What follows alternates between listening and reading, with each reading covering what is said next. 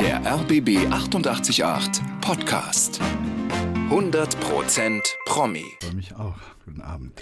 Das letzte Mal, als du hier warst, war 2018, lange vor Corona. Da wusste man noch gar nicht, was es ist. Kurzer Blick mal zurück auf diese letzten zweieinhalb Jahre Pandemie. Wie hast du die für dich ganz persönlich erlebt? Naja, also rein beruflich gesehen hatte ich äh, großes Glück, weil wir Euer Ehren in der Zeit gedreht haben. Und das war möglich, dass wir das ganze Team in so einer Art Bubble hatten und äh, keiner raus, keiner reinkam und wir sehr, sehr konzentriert und eine tolle Arbeit gemacht haben.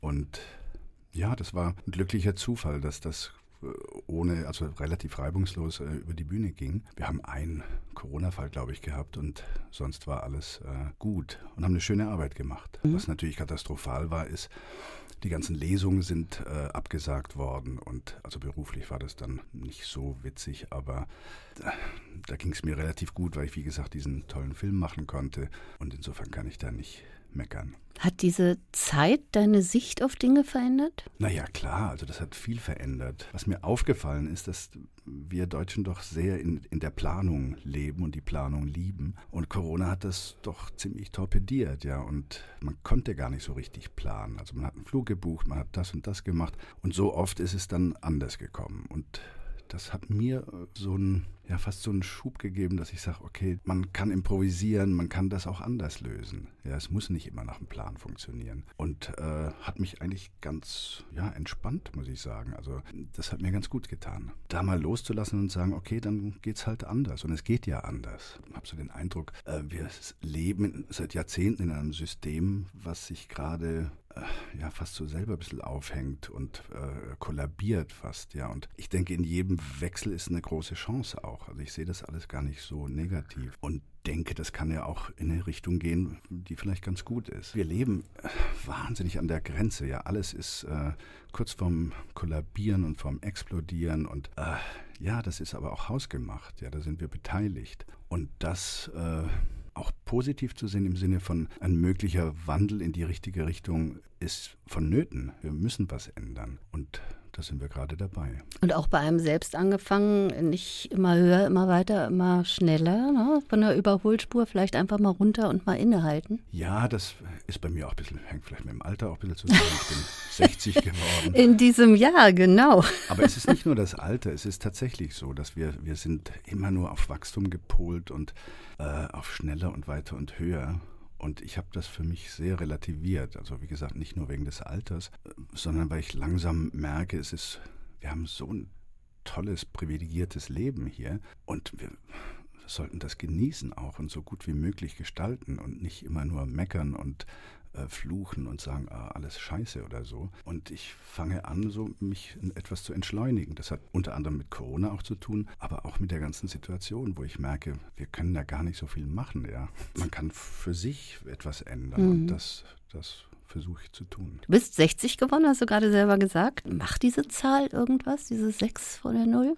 Ich dachte immer, es wäre eine Katastrophe, aber ähm, nee, ganz im Gegenteil. Also ich arbeite weniger, versuche mehr mich um meine Familie zu kümmern, um meine Freunde und habe ziemlich Spaß gerade am Leben und spiele mehr Gitarre und habe einfach mehr Zeit für mich und genieße Berlin und dieses Traumwetter gerade. Wir haben einen Herbst, der ist unfassbar schön. Absolut. Und, ist ja äh, Spätsommer ja, eigentlich. Und das sind so viele schöne Sachen, die man, an denen man sich freuen kann. Das letzte Mal, wenn ich mich recht erinnere, hattest du dir gerade ein Motorrad gekauft, so eine richtig ja. dicke Maschine. Und du hattest da ganz viel vor, so Easy Rider-mäßig. Es ist, wir, wir, leben sehr weit im Norden halt. Das heißt, wenn man irgendwo in den Bergen Motorrad fahren will, muss man erstmal 800 Kilometer gen Süden fahren. Und dann, ja, dann leihe ich mir dann doch eher eins unten irgendwo in München und fahre dann von da aus los. Aber Motorradfahren ist nach wie vor eine große Leidenschaft von mir und das liebe ich einfach. Und was ist es, diese Faszination? Naja, also wenn man es ganz äh, pathetisch sagt, ist es das Pferd des 21. Jahrhunderts. Es ist, äh, da, da, ist viel Kraft unterm Arsch und äh, das macht Spaß. Ja, das, äh, man riecht die, die, die Gerüche, man ist in Kontakt mit der Straße und das ist einfach ein tolles Gefühl. Bist du eigentlich jemand, der gerne feiert, weil wir gerade über deinen Geburtstag sprachen? Ah, also feiern tue ich gern, aber so Geburtstag feiern, das ist immer so da bin ich dann so im, im, Mittelpunkt. Und wenn man dann viele Gäste einlädt und Leute, die man lange nicht gesehen hat, dann fühle ich mich immer wahnsinnig verantwortlich und bin eigentlich nicht so ein Fan von hm. solchen Geburtstagsfeiern. Und der 60. Wie war der? Da habe ich dann trotzdem gefeiert. das war auch ganz schön. Aber ist, äh, ich hab mehr, bin mehr so der Mensch, der gern an einem Tisch sitzt mit vier Menschen oder fünf oder sechs, aber nicht mehr. Und roter Teppich eher Pflicht oder Kür? Ja, das hat sich sehr geändert, muss ich sagen. Also früher war das Stress für mich, das war unangenehm. Und jetzt ist es, ja, das gehört dazu und ich habe keinen kein Stress mehr dabei und, und das kann es auch genießen zum Teil. Also es, ich, die, der, der große Wandel war, in, in, als wir den Leben der anderen, glaube ich, war mhm. das, da hatten wir ein, ein, bei den Golden Globes war das, da war ein roter Teppich von anderthalb Stunden. Und anderthalb Stunden kann man nicht äh, aufgeregt sein. Mhm. Und da muss man einfach loslassen und sagen, okay, ich bin hier und ich mache das jetzt und das äh, dann hat das sehr viel Spaß gemacht. Hm. Wie ist das, wenn du selber in so einem Premierenfilm sitzt, obwohl du den Film ja schon kennst, aber dann mit dem Premierenpublikum? Es gibt ja Schauspieler, Kollegen, die sagen, ich ertrage das gar nicht bis zum Schluss, ich muss dann vorher rausgehen. Ich finde das was ganz Besonderes, weil das ist die, der große Moment, wo die Arbeit einem, einem Publikum vorgestellt wird. Und einem großen Publikum. Also da in Venedig saßen da 1500 Leute in, äh, drin und äh, zu spüren, wie die das aufnehmen, also wie die Spannung da ist, wie, wie wann sie lachen, wann, wann es ganz still wird und so, das ist äh, hochspannend. Also ein toller Moment. Und ich erinnere mich, in Venedig war dann, also bei Werk ohne Autor, da war, wir haben, glaube ich, 13 Minuten äh, Standing Ovations gehabt am, Lido. Das, das war unfassbar. Und dann mit der ganzen deutschen Presse, die so gegen uns war, war das äh, wirklich ein Highlight. Hm, besonders. Ja. Als du nach Berlin kamst, das war glaube ich 1990, da mhm. war das gar nicht so die Liebe auf den ersten Blick. Naja, da war Berlin natürlich auch eine, naja, wie soll ich sagen, also da ging es so, so richtig. Jetzt vorsichtig, du bist unter Berlinern. Da war eine Goldgräberstimmung, das war sehr, sehr hektisch und äh, ich mochte das nicht sehr. War natürlich geschützt durch das Theater, war am Schillertheater, das war, war der Grund auch, warum ich herkam. Und da war man drei Jahre echt nur abgetaucht sozusagen. Aber die Stadt war eine einzige Baustelle am Anfang und äh, sehr mühsam mühsam. Das hat sich dann eigentlich für mich erst mit, dem, mit der Verpackung des Reichstages, also als der, der Christo den Reichstag verpackt hat, da hat sich die Stadt wesentlich äh, verändert. Das war ein Moment, wo, wo die Stadt sich geöffnet hat und so eine Toleranz gezeigt hat, die sie sonst nicht so hatte. Ich habe mir damals gewünscht, wenn Berlin in 20 Jahren mal so wird, wie in diesen zwei Wochen, dann wird das eine ganz tolle Stadt. Und so ist es aber gekommen. Also ich fühle mich mittlerweile sehr wohl hier und kann mir gar nichts mehr anderes vorstellen.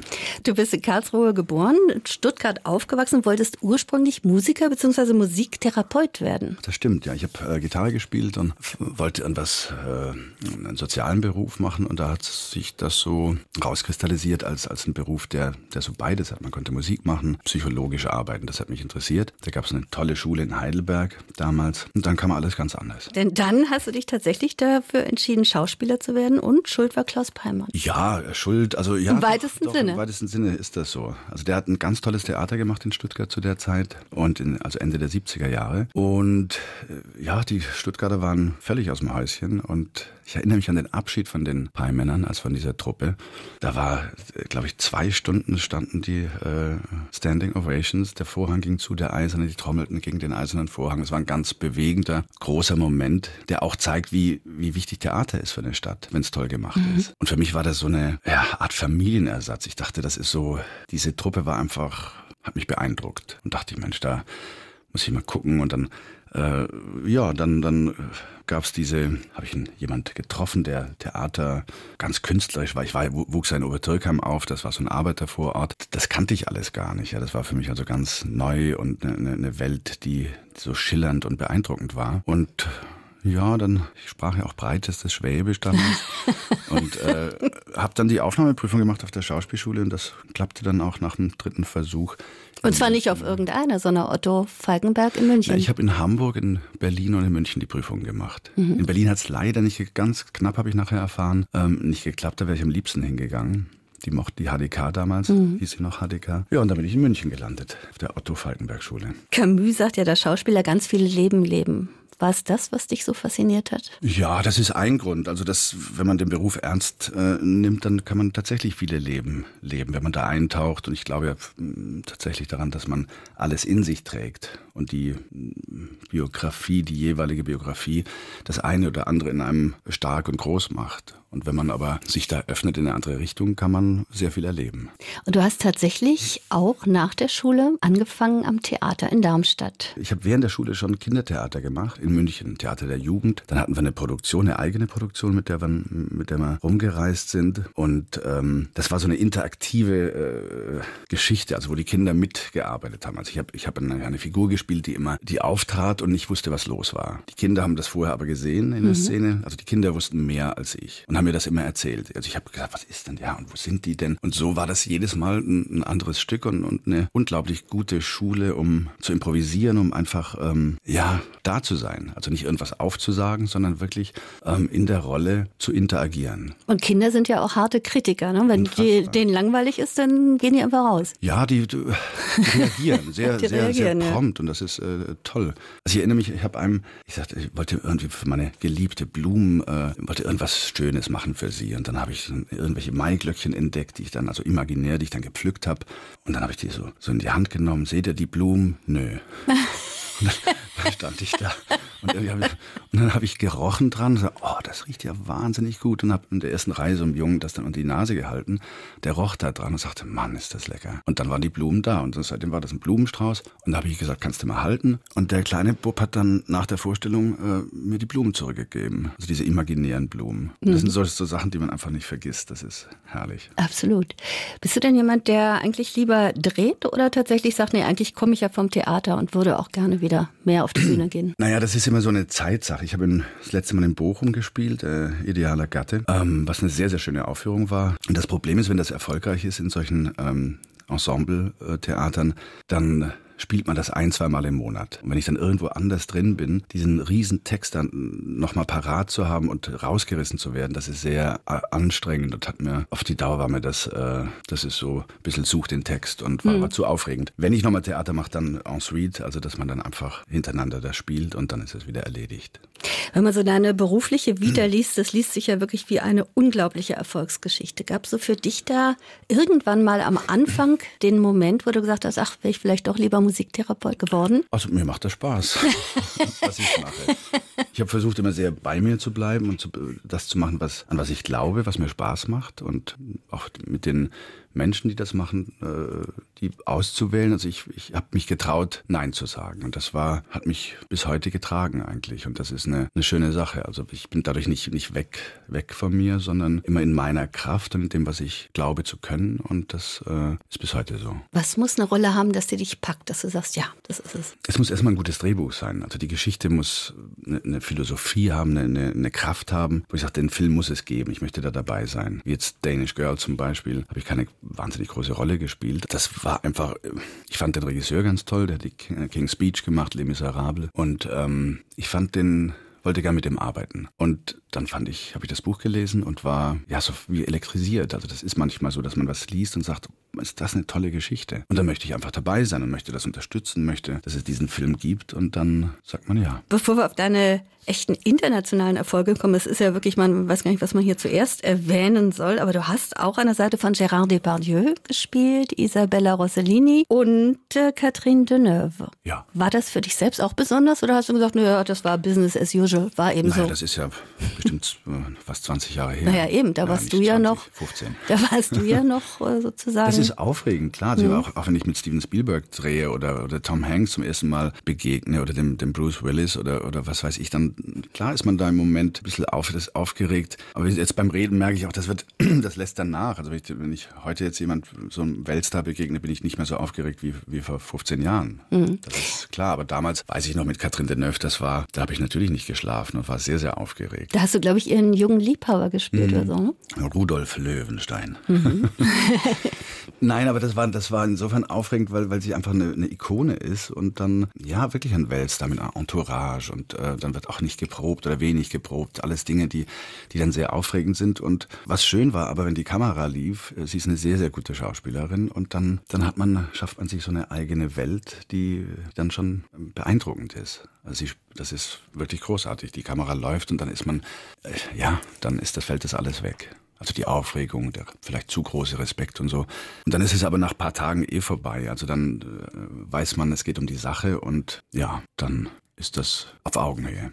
Das Leben der anderen, das hat dir ja im Grunde den internationalen Durchbruch verschafft. Da habt ihr den Oscar bekommen. Was war das für ein Gefühl? Ich meine, das muss doch immens gewesen sein. Ja, das ist ein großer Moment. Ja, vor allem war, hatten wir eine unglaublich starke Konkurrenz damals. Wir, wir saßen da und waren nicht unbedingt Favorit. Ich, es war so 50-50 mit, mit dem mexikanischen. Und Susanne Bier hatte einen Film. Also es war eine große Konkurrenz. Und ähm, der mexikanische Film, dessen Namen mir gerade nicht einfällt, dessen Titel mir nicht einfällt, lief schon in Amerika und der ganze Saal war elektrisiert und wollte, war eigentlich ist, äh, schwer für diesen Film. Und dann kam der Moment, wo der Umschlag geöffnet wird und dann ist, ist die Spannung unfassbar. Das ist wie, wie man ist so wie in Watte eingepackt und dann goes to Germany. Äh, dann kommen diese berühmten Sätze und dann ja, springt man auf und umarmt sich und kann, kann es gar nicht fassen in dem Moment. Ja, das war, war ein großer Moment. Dann hat der Roland Emmerich seine, seine Villa damals zur Verfügung gestellt, dass wir da die Party machen konnten und das war eine tolle Nacht. Und dann ging es los im Grunde mit den internationalen Filmen, denn du hast ja ganz viel im Ausland gedreht. Ja, Black Book war ja in der Zeit auch noch der mit dem Paul Paul Verhoeven, mhm. äh, der, den wir zur selben Zeit vorgestellt haben, der auch fast in die Oscars noch reingekommen wäre. Das hat ganz knapp nicht geklappt, was den, den ich auch ganz gelungen finde, diesen Film. Und die beiden Filme haben mich in, in eine, ja, in die englischsprachige Welt sozusagen hinein katapultiert. Ja, genau. Hm. Du hast ja eben schon mit diesen Namen rumgeworfen. Bruce Willis stirbt langsam. Ja, und dann äh, Homeland in Berlin gedreht und natürlich Steven Spielberg hat es auch schon gesagt, Bridge of Spies. Mhm. Auch hier in Berlin. Wie kam es denn zu dieser Zusammenarbeit? Denn du warst ja, wenn ich es richtig gesehen habe, gerade dabei, äh, in Frankreich zu drehen. Ich hatte mit dem Daniel Auteuil gedreht in Frankreich, was ich mir immer gewünscht habe, weil ich das einen ganz tollen Schauspieler finde. Und das, ich habe lange nicht in Frankreich gedreht, also zehn Jahre nicht mindestens und war sehr, sehr beschäftigt mit Sprache und das alles irgendwie auf die Reihe zu kriegen. Und justament in diesem Moment äh, ruft dann Spielberg an. Das ist ja, was man sich immer so, wo man denkt, ach, wenn der anruft, dann muss man halt auch dann mal irgendwie parallel drehen oder irgendwas möglich macht. Hab das Buch gelesen und fand das ganz, ganz toll und auch da keine große Rolle, aber eine wichtige Rolle ähm, und dachte, es klappt eh nicht, weil, weil ich in Frankreich eben bin. Und dann hat, äh, ist das Überraschende passiert, dass er äh, die Daten so legen konnte, was für Amerikaner sehr, also für amerikanische Produktionen sehr ungewöhnlich ist, dass ich beides machen konnte. Aber das muss man sich mal auf der Zunge zergehen lassen. Das heißt, der Spielberg hat sozusagen seine Drehpläne nach dir gerichtet. Ja, das, das, ja, das ja. Ist schön, also da wusste ich auch, dass er wirklich mich meint. Und äh, das war auch eine ganz, ganz tolle Begegnung. Also er ist ein ganz wunderbarer Mensch und einer, der wirklich am Set, eine, also vor der Kamera eine, eine, Situation schafft, die sowas von persönlich und kreativ und frei ist. Also man ist, dieser ganze Druck von, von, so, von so einer großen Hollywood-Produktion, den, den spürt man da nicht. Das ist wirklich eine, fast wie eine, eine Theateratmosphäre und macht unglaublich Spaß. Und wenn irgendwelche Ideen da sind, dann wird denen nachgegangen. Das heißt, es ist offen und ähm, ist nicht jemand, der sagt, so geht's, sondern der immer offen ist für Vorschläge und sich äh, ja auch Sachen ausprobiert, der wirklich sich die Zeit nimmt, Dinge auszuprobieren, die die dann vielleicht für die Szene besser sind. Und das ist sehr selten, weil er da einfach überhaupt kein Ego-Problem hat. Und so entwickelt man zusammen die Szene und das macht einen Riesenspaß. Spielberg und Film, das gehört einfach zusammen. Der lebt das. Ja, und das ist, äh, hat unglaubliche Erfahrung und aber auch die, die, also die, die, die, die Möglichkeit, andere Sachen zuzulassen. Und das ist so schön. Ja, dass er einfach nicht, nicht weiß, wie es geht, sondern er hat eine Idee, wie es geht und äh, nimmt, was er bekommen kann. Und ich denke, auch die, die Menschen, mit, die mit ihm zusammenarbeiten, also der, der Kaminski, der Kameramann, der Cutter, der, der John Williams, das sind alles Wegbegleiter, die seit 15 Jahren Minimum mit ihm unterwegs sind und seine Filme machen. Tom Hanks, vier Filme. Also das ist wie eine Familie. Das war so schön da reinzukommen, also weil die auch einen so herzlich aufgenommen haben und äh, man gehörte dazu. Die mochten Leben der anderen, die mochten meine Arbeiten und äh, haben das auch gesehen alles. Und das ist so die, die Nervosität, von der wir vorher sprachen, äh, die am Anfang natürlich da ein bisschen da ist, die geht relativ schnell, in dem Fall sehr schnell weg. Und man arbeitet zusammen, man setzt sich auseinander. Und das ist auch ein ganz toller Film geworden. Also ich bin sehr begeistert, was da äh, rausgekommen ist. Lass uns über die Tr äh, Thriller, Thriller, Thriller-Serie Euer Ehren sprechen.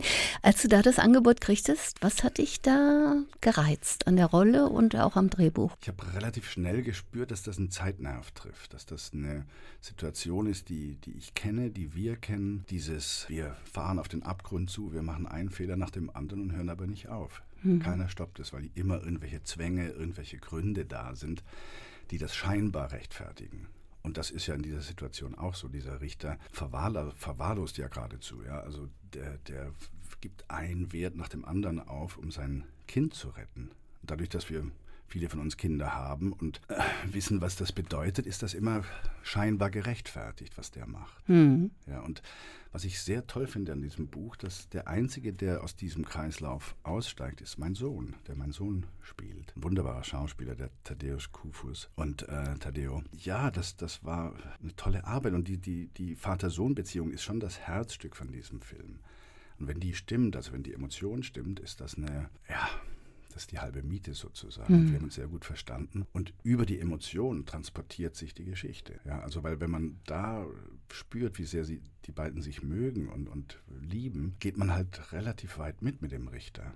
Und ja, also der bringt ja dann Menschen um. Mhm. Also das ist ja eine Katastrophe. Und trotzdem ist man irgendwie, kann man sich nicht losreißen. Das ist wahr. Und wir hatten einen wunderbaren Regisseur. Der David Navrat ist ein, ein ganz feiner Mensch und ein ganz großartiger Künstler. Und dem zu begegnen war für mich eine, ein Highlight. Und, und diese Arbeit war schon sehr geprägt, auch durch unsere innige, ähm, tolle Beziehung, die wir hatten. Sehr von Respekt geprägt und das Ego ganz klein, mhm. die Sache ganz groß. Also das war eine, eine beeindruckende Arbeit. Du bist jetzt auch nominiert von der Akademie für Fernsehen. Ja. Für die Kategorie Bester Hauptdarsteller. Was bedeutet dir so eine Nominierung, auch gerade speziell für diese Rolle? Es ist immer, ja, das ist toll, wenn so eine Arbeit so anerkannt wird und würdigt wird und, und, und, und gesehen wird. Das ist ja, ich versuche ja doch sehr präzise auszuwählen, was ich mache und, und auch in der Arbeit zu etwas Besonderem zu machen. Und wenn das dann klappt und dann auch gesehen wird und dann auch prämiert wird sozusagen, also durch einen Preis, ist das eine, eine, unglaublich schöne Anerkennung. Jetzt können wir dich erleben, demnächst hier bei uns im Berliner Dom, denn du engagierst dich da in einer neuen Lesereise, präsentiert von RBB 888 übrigens. Schön. Jetzt am 26. November und ähm, ja, das ist eine Weihnachtslesung. Man mag es kaum glauben. Weihnachten steht schon wieder unmittelbar vor der Tür. Eine Auswahl deiner liebsten Weihnachtsgeschichten. Also was ganz Persönliches. Was erwartet uns denn da? Ja, es ist äh, ein, ein Weihnachts haben, der, der erstmal einführt in die Weihnachtszeit, aber auch natürlich sehr kritisch damit umgeht und sehr humoristisch. Humoristisch? also da ist sehr viel Humor dabei. Es sind äh, tolle Texte, also von Axel Hacke oder von Gerhard Polt oder Hans-Dieter Hüsch, aber auch ganz wahnsinnig schöne Texte von Rielke. Ich habe ein, ein äh, äh, Christkind heißt das. Das ist ein unglaublich trauriger, sehr düsterer Text, der aber so sprachlich so unfassbar gewaltig ist, dass ich ihn sehr, sehr gerne lese. Ja, das ist eine schöne Mischung. Und was ganz besonders ist jetzt am 26. Ich habe vor ein paar Wochen ähm, äh, im französischen Dom ein Konzert von der Martina Steuer äh, gesehen, gehört, die den Chor leitet, der da auch dabei sein wird. Der, der Vokalis Ensemble Dresden nennen die sich, ein wunderbarer A Cappella-Chor. Und die haben zusammen mit einem Jazz-Trio ähm, Musik gemacht im mhm. französischen Dom. Und da war ein, ein Tenorsaxophonspieler, Roger Tietke, ein unfassbar, es war ein unfassbares Erlebnis für mich, der so mit diesem kleinen Saxophon diesen Raum ertastet, erfühlt, äh, wahrgenommen hat und immer an die Grenze dieses Echos, dieses Halls ging und äh, mich zu Tränen gerührt hat. Also ich war begeistert ja, und habe dann die Martina gefragt, ob wir denn nicht irgendwie äh, es möglich machen können, dass der auch im Dom spielt. Mhm. Und das hat geklappt und da freue ich mich wahnsinnig drauf, weil der Dom ja noch äh, von der Akustik noch viel gewaltiger ist. Und das sind Töne, die, die einen so äh, berühren und, und, und als ob, ob, der Himmel aufgeht. Es ist unfassbar äh, äh, schön. Ist, kann es gar nicht beschreiben richtig. Aber nicht von dieser Welt. Es ist nicht von dieser Welt so. Ja, gut, danke. also das ist, es ist so, äh, ich, ich kann es nicht wirklich in Worte fassen. Es war sehr, sehr bewegend. Ich war mit meinem kleinen Sohn da und äh, der fand das auch ganz toll. Und das, das klappt am 26. Der ist da. Und es ist ja auch wirklich ein ganz besonderes Ambiente, das muss man ja auch sagen, der Berliner Dom. Na klar, das ist, ja, ich habe ich hab ein paar Lesungen schon gehört da, das ist akustisch nicht so leicht, aber da kann man sich drauf einstellen, denke ich. Für die Musiker ist es besonders schön, weil mit der Stimme, mit der Singstimme kann man das anders modulieren, glaube ich. Aber dieses, äh, dieses Gebäude, diese, dieser Raum ist von einer, ach, ja, von, das ist so überdimensional. Das ist eine, hat eine Schönheit, aber auch eine, eine Wucht. Ja. Mhm. Und da diesen Abend zu machen, freue ich mich sehr. Welche Bedeutung hat Weihnachten für dich so im richtigen Leben? Naja, das Weihnachten ist doch immer sehr mit Kindsein verkuppelt für mich. Und als Kind habe ich das geliebt. Das war wunderschön. Wir hatten so ein Ritual, so ein Bescherungsritual, das ich sehr genossen habe und sehr genau noch im Kopf habe und auch weitergegeben habe meinen Kindern. Das heißt, also Weihnachten war ganz groß, dann so in den 20ern war es ganz klein, hm. ganz weit weggerutscht. Und äh, dann kommt es mit den eigenen Kindern wieder und jetzt rutscht es wieder ein bisschen weg. Im Sinne von, ja, dass ich keinen Baum mehr habe und das, das, oder wenn die Familie da ist, wenn die Kinder da sind, mache ich das noch, aber sonst nicht. Mhm. Und gibt es so ein traditionelles Essen bei euch, wenn ihr denn feiert? Na, ich komme ja aus dem Schwäbischen mhm. und da gibt es äh, Nürnberger Rostbratwürstchen mit, mit äh, diesem wunderbaren schwäbischen Kartoffelsalat, mit Feldsalat gemischt. Also eine relativ einfache Mahlzeit, weil die, der Fokus doch sehr auf der Bescherung war. Wirst du deinem Namen gerecht? Also kochst du auch selbst? Ja, sehr gern. Also ich bin ein, ein nicht ein leidenschaftlicher Koch, aber ein, ein, ich äh, mag das sehr, sehr gern. Und äh, ja, jetzt gerade, wenn es wieder äh, die Tage kürzer werden, dann koche ich auch wieder mehr und dann bin ich auch mehr zu Hause und so und äh, liebe das sehr. Das ist ja auch immer so die Zeit, wo man das Jahr nochmal so Revue passieren lässt. Wie sieht deine Bilanz aus? Wie war dieses Jahr für dich? Ja, also was ein Highlight war sicher euer Ehren, dass, dass, dass das so erfolgreich auch lief und dass das so angenommen wurde, ist eine schöne Bestätigung für so eine doch harte Arbeit, die im, Vorfeld auch mitschreiben, mit, mit ähm, Vorbereitung und insgesamt doch fast ein Jahr genommen hat bei mir oder gedauert hat. Und wenn das dann funktioniert und, und die Menschen das mögen, ist es eine, eine, schöne Sache. Ansonsten, ja, ich bin versuche, wie, wie ich vorhin eingangs schon erwähnte, ein, ein bisschen zu entschleunigen und, und, und äh, ein bisschen mehr zu genießen und langsamer zu werden, was gar nicht so einfach ist, wenn man so ein großes Tempo immer vorgelegt hat. Und in diesem Wandel befinde ich mich gerade. Mhm. Dieses berühmte Carpe Diem, was ja so ja, schwer stimmt. zu sein scheint. Ja, das ist, wenn man immer, ich habe viel gemacht einfach auch, war immer in irgendwelchen ganz wichtigen Projekten und habe mich da doch sehr eingebracht und das ein bisschen selber zu steuern und weniger zu machen, das ist, fängt langsam an, Früchte zu tragen. Apropos Projekte, wenn wir schon mal aufs nächste Jahr gucken, gibt es da schon spruchreife Geschichten, über die du erzählen kannst? Ich bin dabei, ein paar Sachen, zu, ein paar Stoffe zu entwickeln. Das macht viel Spaß, also mit zu schreiben, mit ähm, von Anfang an mit dabei zu sein. Das ist alles noch nicht spruchreif. Dann gibt es zwei, drei Angebote, die ganz spannend sind, aber auch das noch nicht unterschrieben. Im Moment, wie gesagt, Sieger, wie der Grieche sagt, langsam. Sebastian Koch, ich danke, dass du da warst. Hat Spaß gemacht. Schön. Ja, danke auch. Ja.